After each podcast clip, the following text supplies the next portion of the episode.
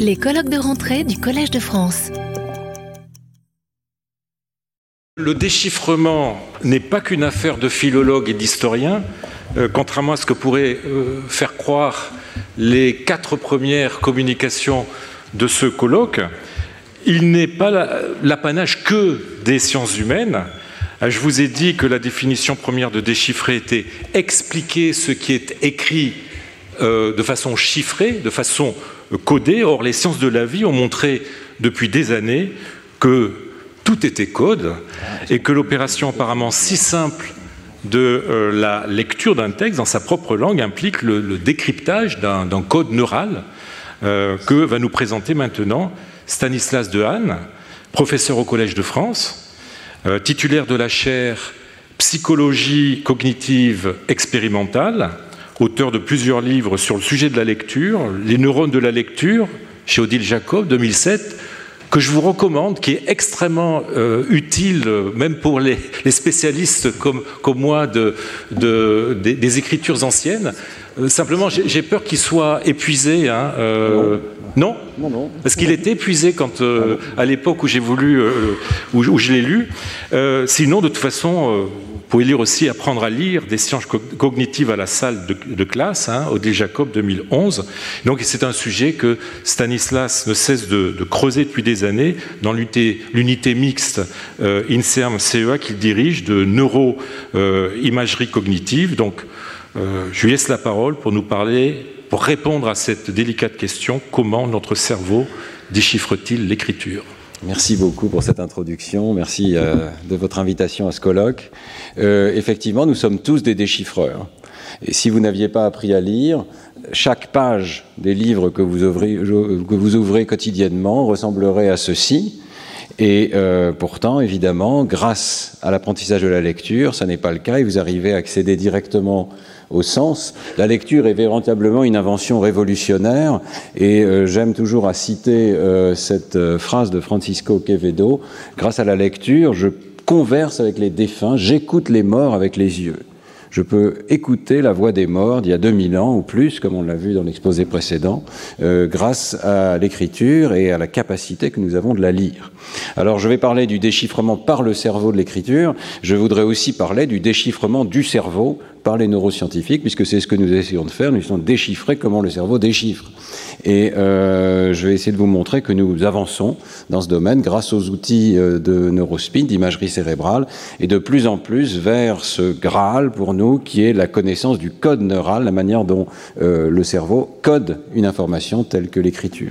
Alors, chez l'adulte, donc chacun d'entre vous ici dans cette pièce, lire c'est un peu comme écouter la voix des morts. Dans cette expérience magnifique euh, de Alexander Hoos, Jack Gallant et leurs collègues, euh, on fait écouter des histoires en haut, ou on fait lire des histoires en bas, et on fait une carte du sens des mots qui sont entendus dans l'histoire. Euh, et vous voyez que ces cartes sont pratiquement indistinguables. Il s'agit d'une personne, la même personne ici, qui a été scannée de nombreuses fois. Et euh, donc l'écriture et euh, la capacité de comprendre le langage oral finissent par converger vers exactement les mêmes régions. Vous avez par exemple tous dans le cerveau des régions qui répondent aux personnes, ce qu'on appelle le cerveau social, qui est en rouge ici, notamment dans la région temporo-pariétale de l'hémisphère droit. Et vous voyez que c'est toujours un réseau distribué pour le sens. Hein. Si vous pensez au nombre, qui est un sujet qui m'intéresse toujours beaucoup, en vert foncé, ici vous avez le sillon intrapariétal, mais aussi la région temporale ventrale, etc. Donc nous avons des cartes du sens, mais le point que je voudrais que, je voudrais que vous reteniez, c'est que lorsque nous lisons, nous accédons aux mêmes cartes du sens que lorsque nous entendons. Alors c'est ça le miracle de la lecture, c'est qu'on crée un point d'entrée dans le langage oral par le biais de l'écriture. Euh, alors vous allez me pardonner, je vais vous demander de déchiffrer parfois une langue qui, j'espère, ne vous est pas totalement inconnue. C'est toujours un dilemme pour le scientifique de savoir si on traduit les diapos ou bien si on essaye de s'adresser éventuellement à des collègues qui, peuvent être anglophones mais pas francophones. J'ai choisi de faire un mélange des deux. Mais donc euh, l'idée euh, très simple que j'ai défendue, c'est qu'il existe un certain nombre de régions cérébrales pour le langage oral. Nous savons par des expériences chez le jeune enfant qu'elles sont déjà là avant l'apprentissage de la lecture. En fait, elles se mettent en place très tôt, dès la première année de vie. Et apprendre à lire, ça consiste à rentrer dans cet espace cérébral du sens du langage oral par le biais de la vision. Et ça, c'est une invention nouvelle qui demande un développement d'une interface à l'intérieur euh, du système visuel. Une région particulière se met en place que euh, Laurent Cohen et moi avons appelé l'ère de la forme visuelle des mots. On pourrait dire la boîte aux lettres du cerveau, puisque c'est elle qui concentre notre savoir de l'écriture. Et nous connaissons énormément de choses maintenant sur cette région, mais je vais vous en montrer de nouvelles, y compris non publiées. Euh, nous savons que cette région est au même endroit chez tout le monde, à peu près à 5 mm près qu'elle est toujours située au sein de régions qui s'intéressent à la reconnaissance visuelle des objets, des visages, des maisons, et toujours au même endroit, sur ce gradient, et qu'elle euh, recycle donc une partie de cet appareil qui nous permet de reconnaître des objets, mais elle se spécialise très fortement, et on va trouver par exemple des électrodes ou des voxels, des régions du cerveau qui ne répondent qu'à l'écriture. Et par exemple ici, que au mot écrit et pas au visage, au corps, etc. C'est une spécialisation très forte, une aussi une automatisation très forte qui fait que cette région répond de façon complètement non consciente, même lorsque nous n'avons pas conscience d'avoir vu un mot. Et euh, de façon aussi causale, euh, si vous avez une lésion de cette région, c'est le cas chez ce patient ici, vous pouvez devenir alexique pur, c'est-à-dire que vous allez perdre sélectivement la capacité de lire. Et euh, c'est intéressant pour la question du déchiffrage, parce que les patients se réveillent le matin et sont stupéfaits de voir que euh, toutes les pages du journal ressemblent à de l'hébreu, euh, une écriture inconnue qu'elles n'arrivent plus à déchiffrer. Elles ne sont pas aveugles, ces personnes. Et elles n'ont pas perdu le langage parlé, mais elles ont perdu l'interface entre la vision et le langage parlé.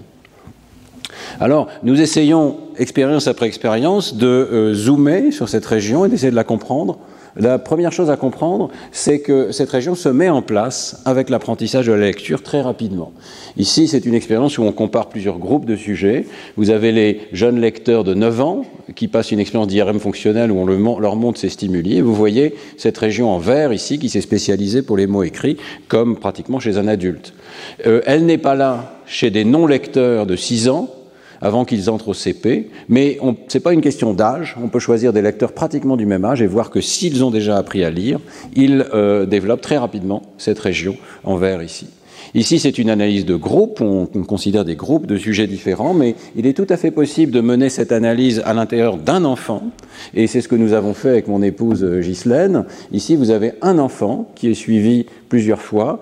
Euh, les deux premières scans sont euh, pendant la section de maternelle ou juste à l'entrée en CP. Il rentre ici à l'école et vous voyez que c'est la réponse aux mots écrits qu'on voit ici par rapport à d'autres catégories d'objets. Vous voyez apparaître très rapidement, on va zoomer ici, euh, on voit apparaître très rapidement cette région de la forme visuelle du mot euh, qui se met à, répondre et qui va se spécialiser, augmenter son intensité d'activation et sa taille d'activation au fur et à mesure qu'on apprend à lire. Mais très rapidement se met en place avec l'entrée à l'école. Euh, la situation est différente pour la réponse au visage, que je vous montre ici. La réponse au visage est déjà présente avant l'entrée à l'école et elle va se développer beaucoup plus lentement. C'est pratiquement imperceptible ici sur un an de développement. Mais dans une expérience récente, on a pu séparer ces deux variables. Le temps qui passe et qui fait que le cerveau euh, se mûrit en quelque sorte, il y a une maturation cérébrale et un apprentissage, et puis le temps de l'école.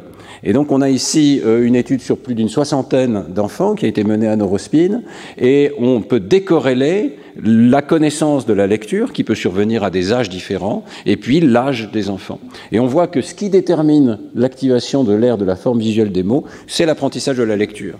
Et au passage, il n'y a pas de difficulté particulière à ce qu'un enfant apprenne à lire avant le CP, par exemple. Lorsqu'on scanne ces enfants, on s'aperçoit qu'ils ont des réponses strictement normales, ici, euh, dans l'hémisphère gauche, dans cette région occipito-temporale. Euh, mais euh, le développement des visages est très différent, il est beaucoup plus lent, et en fait, c'est assez étonnant. On accumule l'évidence pendant des années, et et euh, c'est donc l'âge qui détermine l'acquisition d'une région spécialisée pour les visages et son développement. C'est la scolarisation qui détermine le développement de cette région spécialisée pour la lecture. Alors que fait-elle? Toute notre difficulté de déchiffrement est là. À quoi répond-elle? Que fait-elle exactement? Sur cette expérience, nous utilisons l'IRM de Neurospin à 7 Tesla, c'est-à-dire la plus puissante dont nous disposons actuellement euh, pour l'homme. Euh, une nouvelle IRM arrive. Mais pour l'instant, voilà, vous voyez, on a zoomé sur toute cette région chez une personne. Cette fois-ci, on est capable de détecter des signaux individuels avec une échelle très petite qui est ici de l'ordre de 1,2 mm. Et ce qu'on croyait être une région unique devient une poussière de petites régions très sélectives. Séparés par d'autres régions qui ne répondent pas aux mots. Donc c'est encore plus compliqué qu'on ne le pensait. Il y a des clusters, des, patchs de cortex qui se mettent à répondre très sélectivement. Et euh, vous voyez une des propriétés de leur réponse. Euh, on a ici fait varier des stimuli sur une échelle qui va de tout à fait implausible, ne respectant pas les statistiques du français, jusqu'à des mots du français ou de l'anglais chez des personnes qui étaient bilingues ici, et avec toute une série d'intermédiaires qui sont des stimuli qui respectent partiellement les statistiques français. Par exemple, la fréquence des lettres, la fréquence des bigrammes ou la fréquence des quadrigrammes. Et on voit qu'à l'arrière, donc dans les aires visuelles les plus précoces, ça n'a aucune importance. Tous ces stimuli se ressemblent sur le plan visuel, mais quand on rentre dans ces régions spécialisées, eh bien, on voit un gradient extrêmement fort qui indique que ces régions font des statistiques sur le monde extérieur. Ce qu'elles accumulent, c'est la statistique de la langue qui est apprise, ici le français et l'anglais. Euh, et donc, euh, plus les statistiques reproduisent celles de la langue cible, plus ces régions vont être capables de s'activer. Jusqu'à des régions ici plus antérieures, dans le lobe temporal ou dans le lobe frontal, qui répondent de façon beaucoup plus sélective aux vrais mots et beaucoup moins à ce qui n'est pas des mots. Donc, nous pensons sur cette base qu'il y a une spécialisation, euh, mais en même temps, on voit dans cette expérience que des bilingues anglais-français utilisent les mêmes régions du cerveau, exactement les mêmes. La statistique est compilée à travers deux langues euh, qui sont différentes, mais qui utilisent le même alphabet. Alors la question naturelle était que se passerait-il dans le cerveau d'un sujet qui n'utiliserait pas euh, le même alphabet ou la même notation? Et dans une expérience qui n'est pas encore publiée, mais qui est en cours de, soumission, nous avons donc scanné avec Migne Jan et Laurent Cohen des euh, euh, personnes qui sont bilingues anglais-chinois. Il y a peut-être des personnes ici qui lisent couramment le chinois. Et euh, nous avons créé des stimuli qui, là encore, respectent plus ou moins les statistiques de la langue cible en anglais, mais aussi en chinois. Vous voyez, ça, ce, n'est pas du chinois pour ceux qui le lisent. Ça y ressemble, mais ce sont des, des, faux caractères. Et on se rapproche de plus en plus de mots chinois. Eh bien, nous avons fait plusieurs découvertes. D'abord, il y a vraiment canalisation de la lecture vers des régions extrêmement similaires. Donc la plupart des régions qui sont en vert ici répondent de façon identique à l'anglais et au chinois chez un bilingue. Donc il y a vraiment un circuit de la lecture assez spécialisé et étroit.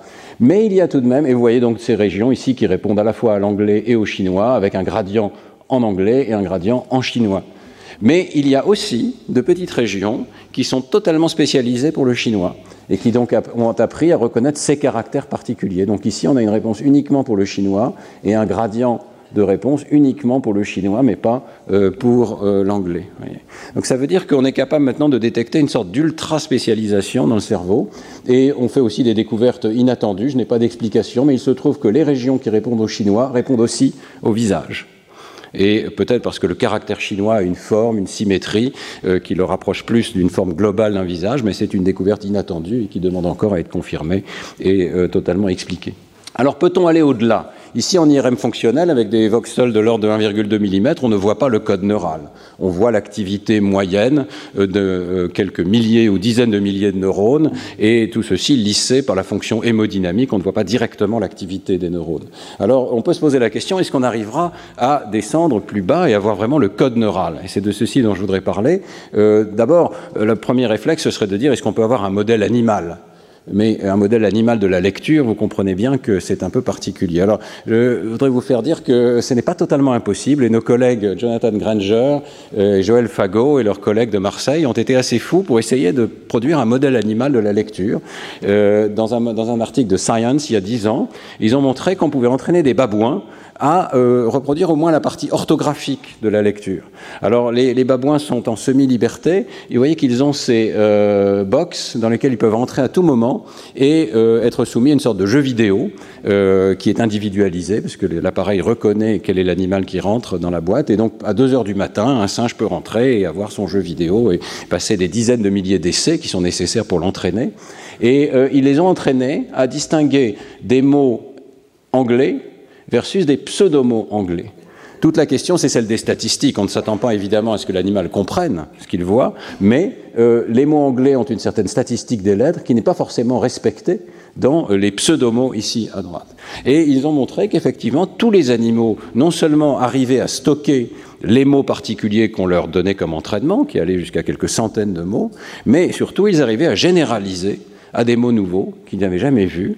Et donc, d'une certaine manière, euh, ils avaient internalisé, comme je vous l'ai montré chez l'homme, euh, les statistiques de la langue. Et ils étaient capables de rejeter des pseudomots qui n'étaient pas des mots plausibles en anglais sur la base du fait que ces mots ne respectaient pas les statistiques orthographiques. Alors, euh, cette expérience suggère que ce n'est pas complètement impossible d'avoir un modèle animal, évidemment, d'une version très partielle du circuit de la lecture, qui est la partie orthographique évidemment sans phonologie, sans accès au sens des mots, mais euh, ces régions euh, visuelles du cerveau du singe doivent être capables ici de compiler les statistiques sur les lettres. Et euh, c'est ce qui nous a conduit avec des collègues à MIT à essayer de regarder si on pouvait voir un code neural un précurseur du code alphabétique chez le singe macaque. Avec cette idée de recyclage neuronal, nous réutilisons des circuits de neurones qui servent à autre chose, mais qui ont une fonction qui n'est pas très loin de celle de la lecture.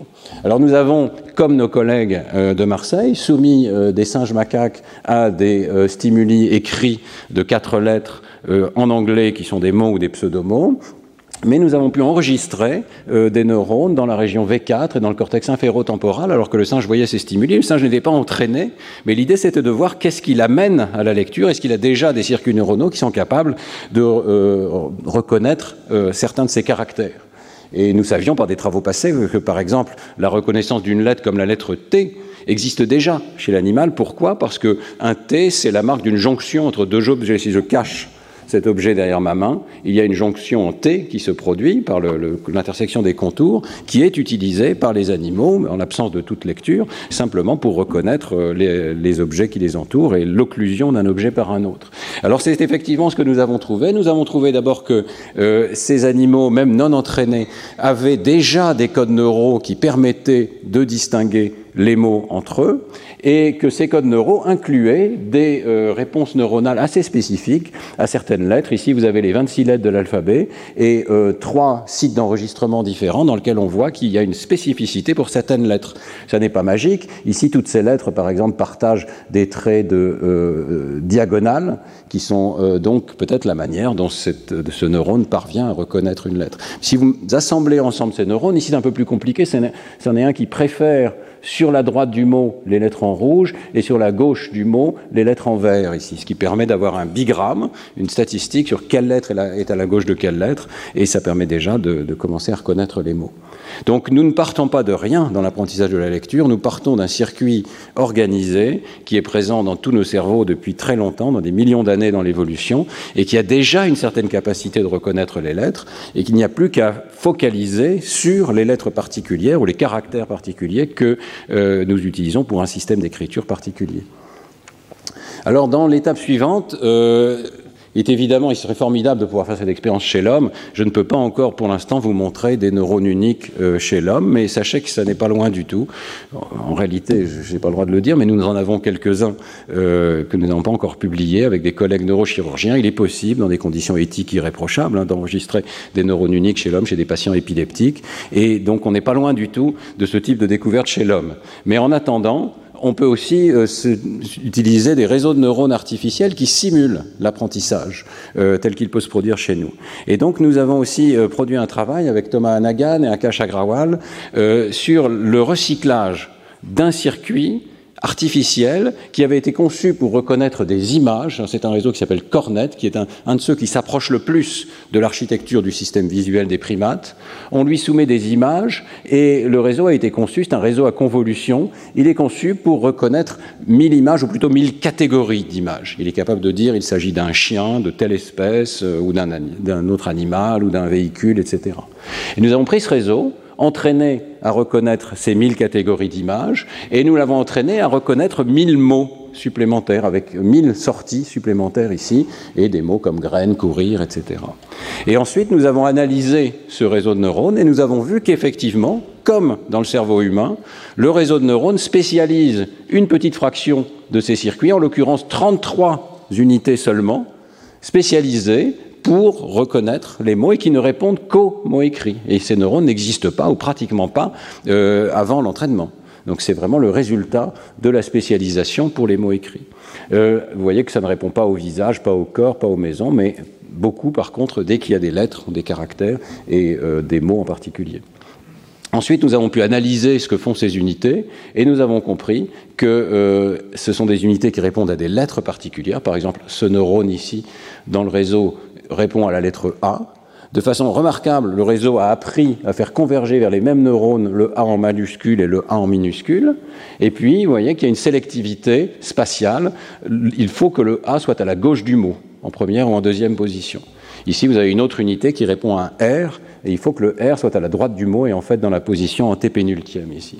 Et donc nous avons maintenant un modèle de ce qui doit se passer dans nos cerveaux à nous. Il y a un jeu d'unités de ce type euh, qui fournissent une sorte de code barre pour chacun des mots que vous lisez. Si vous voyez le mot poster, il y a un certain nombre d'unités dans votre cerveau qui se mettent à décharger et qui, en quelque sorte, donnent l'identité du mot poster. Il y a un P à gauche, il y a un R à droite, etc. Et si vous voyez un autre mot comme porter, évidemment, il partage toute une série de barres, mais certaines parties de ce spectre ne sont pas là et font la distinction et détectent la présence d'un R versus un S. Voilà. Donc, il faut imaginer une sorte de code qu'on appelle un code épars, sparse en anglais, avec très peu de neurones. C'est assez stupéfiant de voir qu'on peut coder 1000 mots avec 33 unités Hein. mais c'est un code combinatoire. Donc la combinatoire de euh, ces vecteurs neuronaux permet de reconstituer de quel mot il s'agit. Et on peut encore aller euh, nettement plus loin. Je vais malheureusement rentrer un tout petit peu dans la technique ici, mais vous voyez qu'une fois qu'on a ce réseau de neurones, on peut faire des expériences d'électrophysiologie chez lui. On peut le soumettre à des stimuli artificiels plus compliqués. Et par exemple ici, vous voyez qu'on présente des chaînes de caractères où il y a une lettre préférée par le neurone, imaginons que ce soit la lettre O, et puis trois lettres qui ne sont pas préférées. Et alors on peut mettre la lettre O à gauche du mot, et toujours à gauche, tout en la déplaçant spatialement euh, de la gauche vers la droite, ou on peut la mettre en deuxième position du mot, en troisième position du mot, etc. Autrement dit, dans cette expérience, qui pour l'instant est une expérience imaginaire, in silico sur l'ordinateur, hein, euh, on fait varier la position relative de la lettre, peut être en premier, en deuxième, en troisième, en quatrième, et la position absolue du mot tout entier. Et la question, c'est comment est-ce que le cerveau fait pour reconnaître les mots indépendamment de la position particulière? Il arrive à reconnaître la lettre A en premier quelle que soit la position du mot euh, sur l'écran. Alors, euh, euh, on peut imaginer qu'il y ait deux sortes d'unités. Des unités qui répondent à la position absolue de la lettre. Donc, euh, je les ai, euh, j'ai distingué pour vous par ces couleurs les différentes positions absolues. S'il y a une unité qui répond, par exemple, à cet endroit particulier du champ visuel, bien, elle doit répondre à tous les stimuli en bleu. Une autre répondrait à tous les stimuli en orange, etc. Et puis, par contre, les unités qui nous intéressent sont celles qui codent pour la position relative. Si elles arrivent à reconnaître un A toujours en première position du mot, elles répondraient à tous ces stimuli, où le O ici est en premier, euh, quelle que soit la position absolue du mot. J'espère que je ne vous perds pas trop. Je vais passer assez vite, mais nous avons compris comment ces réseaux peuvent réaliser cette opération. À l'entrée du réseau, dans l'RV1, il n'y a évidemment que des neurones qui sont sensibles à une position fixe sur la rétine. Donc ce pattern diagonal indique que le neurone en fait répond toujours au haut à un endroit bien précis de la rétine, ce qu'on appelle la rétinotopie. Oui, mais comme ces neurones sont nombreux et que c'est un réseau à convolution, pour un neurone qui répond à cette position-là, il y en a un autre qui répond à cette position-là, puis encore un autre qui répond à cette position-là. C'est ce qu'on voit ici. Tous ces neurones forment une sorte de banque de neurones qui chacun répond à une position différente. Si à chaque étape synaptique ici, on fait euh, ce qu'on appelle un pooling, c'est-à-dire rassembler l'activation issue de tous les neurones du niveau précédent, eh bien on arrive à élargir ces courbes et progressivement, on peut avoir un neurone qui répond à la, lettre A, par exemple, n'importe où dans le champ visuel. Et c'est utile dans ce code barre de savoir que le mot contient la lettre A, par exemple. Mais on peut aller beaucoup plus loin. On trouve aussi des neurones qui ne répondent à une lettre, par exemple ici H, que à la gauche du mot, mais que à une certaine position. Et nous avons compris comment ça marche. C'est extrêmement simple. Le réseau à convolution dispose d'une capacité de reconnaître le H à droite d'un espace. Et ça, c'est un champ récepteur tout à fait possible dans un réseau de neurones tel que celui-là. C'est un filtre, en quelque sorte. Il y a un filtre qui est appliqué à l'ensemble de la vision et qui dit cherche-moi un H à la droite d'un espace. Ou ça peut être à la gauche d'un espace. Une fois que vous avez un neurone comme ça, comme c'est un réseau à convolution, vous en avez en fait plusieurs et ça peut être à gauche du mot ou à droite du mot, et il suffit de les mettre ensemble, donc vous avez à nouveau toute une série, hein. ici ce sont des unités différentes, il suffit de les mettre ensemble au niveau du dessus, et vous finissez par avoir un neurone qui répond à la première lettre du mot, la première lettre est un A par exemple, quelle que soit la position absolue euh, du stimulus euh, sur l'écran. Et euh, c'est la position par rapport à l'espace en fait qui compte. Donc on voit que l'espace joue un rôle très important. C'est une invention extraordinaire, l'invention de l'espace dans l'écriture. Avant l'espace, c'est très difficile de lire par exemple des textes romains où il n'y a pas d'espace entre les mots. Avec l'espace, ces unités commencent à pouvoir devenir sélectives à la première lettre du mot, la position 1 ou 2, les positions du milieu, la position finale ou les deux dernières positions finales et peut-être exactement la position finale, vous voyez, avec une courbe d'accord qui est plus ou moins précise. Et donc tous ces neurones fournissent une sorte de, euh, de code collectif pour la composition en lettres du mot. Alors, euh, je, vous donne cet exemple. Si vous avez le, mot badge ici, eh bien, dans votre tête, il est sans doute codé quelque chose comme il doit y avoir un B à droite d'un espace, un A un peu plus loin à droite de l'espace, peut-être il y a un A à la droite d'un B, ça c'est de vrais neurones bigrammes. Il y a un D quelque part dans le mot, il y a un G quelque part dans le mot, il y a un G à gauche d'un espace, il y a un E juste à gauche de l'espace. Ça suffit pour donner un code collectif qui vous dit ça ne peut être que le mot badge. Et ce modèle fait des prédictions assez intéressantes. D'abord, je pense que vous connaissez tous l'effet Cambridge ou Cambridge. Je ne sais pas si vous avez vu qu'il y a une faute d'orthographe ici au mot badge. On est tous insensibles à la présence, à la position pardon, des lettres à l'intérieur des mots. Cette insensibilité est exactement ce qui est prédit par les unités que je vous ai montrées. À l'intérieur des mots, la position des lettres peut changer pas mal sans qu'on la détecte. Et c'est une forme d'invariance qui existe dans le réseau de neurones et qui existe chez nous aussi, qui existe chez tous les lecteurs euh, des bons lecteurs, mais qui est aussi la source d'un type de dyslexie particulière. Et là, on, est en train de regarder, mais il est probable que dans certaines formes de dyslexie, c'est la précision spatiale de ce code des lettres qui explique que les enfants confondent par exemple le mot form avec le mot from en anglais, voilà, parce qu'ils échangent les lettres. Il y a un type de dyslexie très particulier qui est ce qu'on appelle letter position dyslexia, qui vient de ce niveau de traitement. Il y a un autre type de dyslexie qui existe, qui est le fait d'emprunter des lettres à un autre mot. Et c'est aussi quelque chose qui est expliqué par le modèle que je viens de vous présenter. Par exemple, les enfants soumis à un stimulus comme win fed vont dire fin fed, empruntent le F, mais à la bonne position, à la première position, pour le mettre dans le mot qui précède typiquement, parfois qui suit c'est exactement ce qui est prédit. Si vous avez une fenêtre attentionnelle qui est incorrecte, que les deux mots rentrent dans le système alors qu'il faudrait en sélectionner un seul, et que du coup, le code neural pour le deuxième mot interfère avec le code neural pour le premier mot, et ça donne un deuxième type de dyslexie qu'on appelle dyslexie attentionnelle, et qu'il faut très bien distinguer de la première parce que les erreurs sont, sont, très différentes les unes des autres. On a donc des troubles de la lecture qui euh, proviennent de différentes anomalies dans ce code neural pour la lecture. Alors je voudrais terminer euh, en euh, soulignant que euh, ces efforts pour essayer de comprendre le code neural et le circuit de la lecture conduisent aussi à des conséquences pour l'éducation. Et vous savez que je, m'intéresse beaucoup à ce sujet. Et on pourrait se demander est-ce que l'existence d'un code aussi compliqué dans le cerveau veut dire que chaque enfant doit se comporter comme un petit champollion? Ça serait évidemment impossible. Il y a eu un champollion à un moment donné, mais c'est très difficile d'imaginer que les enfants aient les capacités cognitives et le temps euh, nécessaire pour déchiffrer l'écriture. Fort heureusement, ils n'en ont pas besoin.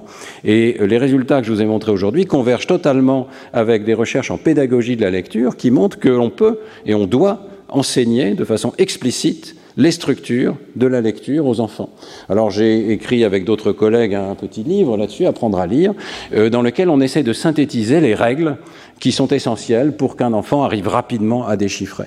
Et euh, qu'est-ce que c'est, quelles sont ces règles? Quelles sont les principales d'entre elles? En tout cas, c'est donc l'enseignement explicite de tous les aspects de la notation alphabétique, L'enseignement rapide des correspondances graphèmes-phonèmes, on attire l'attention de l'enfant sur l'existence des lettres ou des groupes de lettres et leur correspondance avec les phonèmes. On parle maintenant de deux correspondances graphèmes-phonèmes par semaine, ce qui fait qu'à Noël, l'enfant arrive avec essentiellement une maîtrise de la plupart des correspondances qui sont nécessaires pour déchiffrer le français.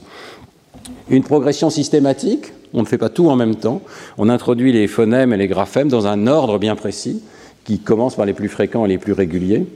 On guide l'attention visuelle, ça c'est très important. Ça ne va pas du tout de soi pour un enfant que ce stimulus mot doit être lu de la gauche vers la droite. Ça ressemble à un tout, ça ressemble à un objet. Il faut enseigner qu'il faut suivre le mot de la gauche vers la droite. Et c'est quelque chose d'extraordinairement abstrait au départ, que la dimension spatiale du mot écrit corresponde à la dimension temporelle des phonèmes qu'il faut énoncer.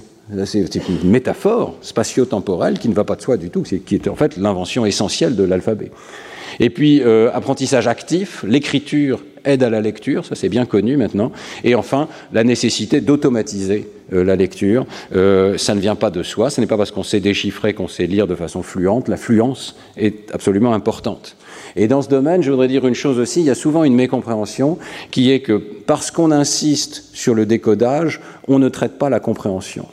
Ça n'est pas vrai, ça n'est pas la bonne manière de voir les choses. Il n'y a aucune raison en réalité d'opposer décodage et compréhension.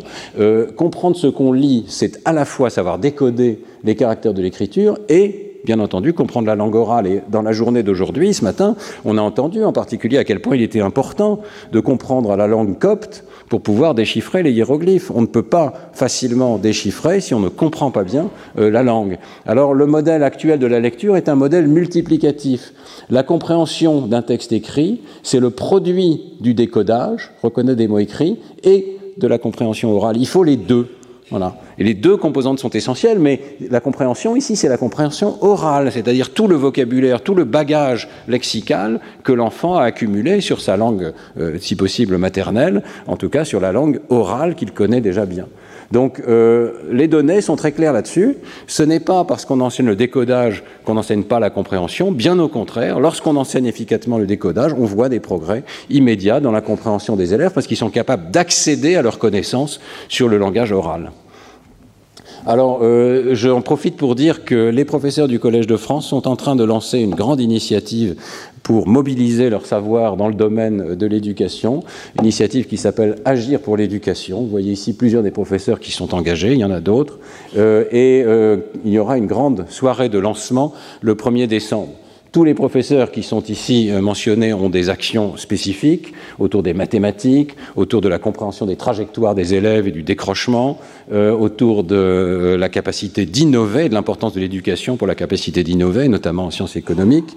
et je voulais juste vous montrer notre propre programme dans ce contexte. Il s'agit d'essayer d'appliquer les connaissances que je vous ai montrées pour faciliter l'apprentissage de la lecture et donc notamment développer des tests qui permettent de euh, voir si la dyslexie est de tel type ou de tel autre type et où en est un enfant donné dans la lecture, euh, de euh, voir aussi la vitesse et l'automaticité de la lecture par ce test de décision lexicale, de développer un programme pédagogique, c'est une pédagogie des exercices, mais aussi un logiciel qui s'appelle Calulu pour apprendre à lire. Et je vous montre quelques images de ce logiciel qui, en fait, euh, explique aux enfants qu'on va développer une sorte de jardin dans leur cerveau, le jardin de la lecture. Ça va leur donner accès euh, à énormément de, de, capacités. À chaque étape de ce jardin, on apprend un graphème particulier et sa correspondance avec un phonème, avec un ordre bien précis, une progression pédagogique, euh, comme je l'ai dit, avec des exercices spécialisés qui attirent l'attention sur la prononciation, mais aussi sur l'écriture de la lettre et avec des mini-jeux qui permettent d'automatiser ensuite ces conséquences euh, sans se lasser, parce qu'on peut passer d'un jeu à un autre, pas faire toujours le même. Et euh, nous sommes en train de tester ce logiciel, mais il semblerait bien qu'il soit tout à fait efficace, en combinaison toujours avec l'action des enseignants, euh, pour améliorer la lecture. C'est aussi le sens de mon engagement au sein du Conseil scientifique de, de l'éducation nationale. La lecture était l'une de mes toutes premières préoccupations, mais donc ce texte pédagogie et manuel pour l'apprentissage de la lecture est disponible depuis maintenant quatre ans sur le site du Conseil scientifique de l'éducation nationale et fait la synthèse des points que je vous ai fait aujourd'hui. Aujourd'hui même, le Conseil scientifique sort un, nouveau texte, que vous voyez ici, euh, sur la plume de Liliane Springer-Charol et euh, Joe Ziegler, euh, qui explique en particulier ces points, le lien entre décodage et compréhension et comment on peut travailler l'un, travailler l'autre et en fait travailler les deux en même temps pour faire progresser les élèves. Tout ceci est extrêmement bien connu. Beaucoup de ces points sur la pédagogie de la lecture euh, ont été déjà, énoncés euh, par l'Observatoire national de la lecture il y a pas mal d'années. Et c'est pour ça que je voudrais vous dire qu'il euh, ne faut pas lâcher cet élément-là. Il y a encore trop d'enseignants qui ne savent pas ces points, à qui on n'a jamais enseigné comment il fallait enseigner la lecture, quelle est la science de la lecture, et qui donc, avec la meilleure volonté du monde, créent des programmes pédagogiques qui ne fonctionnent pas bien. Et je, voudrais malheureusement terminer là-dessus. Il est encore possible de trouver des classes en France où, en deuxième semaine de CP, on présente des textes entiers euh, de ce type-là, dont il faut deviner les mots, alors qu'on n'a pas appris à lire. Mais pire encore, euh, essayez de lire ce texte. Il a été présenté il y a deux semaines à des élèves de CP par des enseignants bienveillants hein, qui essayent d'enseigner la lecture mais qui n'ont pas compris euh, comment ça marche. Et donc là, c'est un texte complètement illisible. On est vraiment dans le déchiffrement là, parce que euh, les voyelles ont été remplacées par des ronds et les consonnes par des rectangles. Enfin, je ne sais pas très bien. Il n'y a pas de logique pour moi. Il n'y a aucun rapport avec l'enseignement de la lecture tel qu'on devrait le pratiquer. Mais euh, voilà, et, on donne des instructions aux enfants. Trouve-moi les mots que tu connais, observe les parties du texte, essaye de deviner. Euh, il y a euh, beaucoup d'instructions de ce type.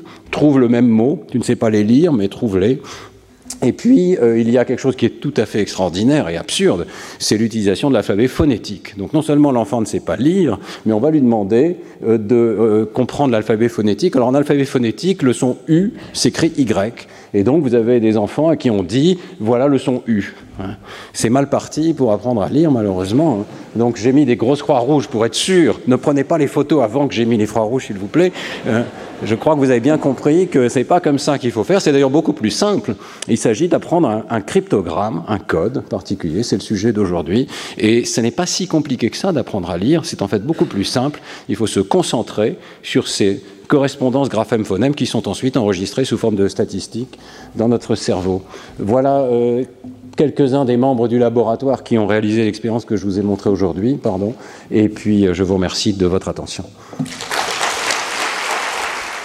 Retrouvez tous les contenus du Collège de France sur www.colège-2-france.fr.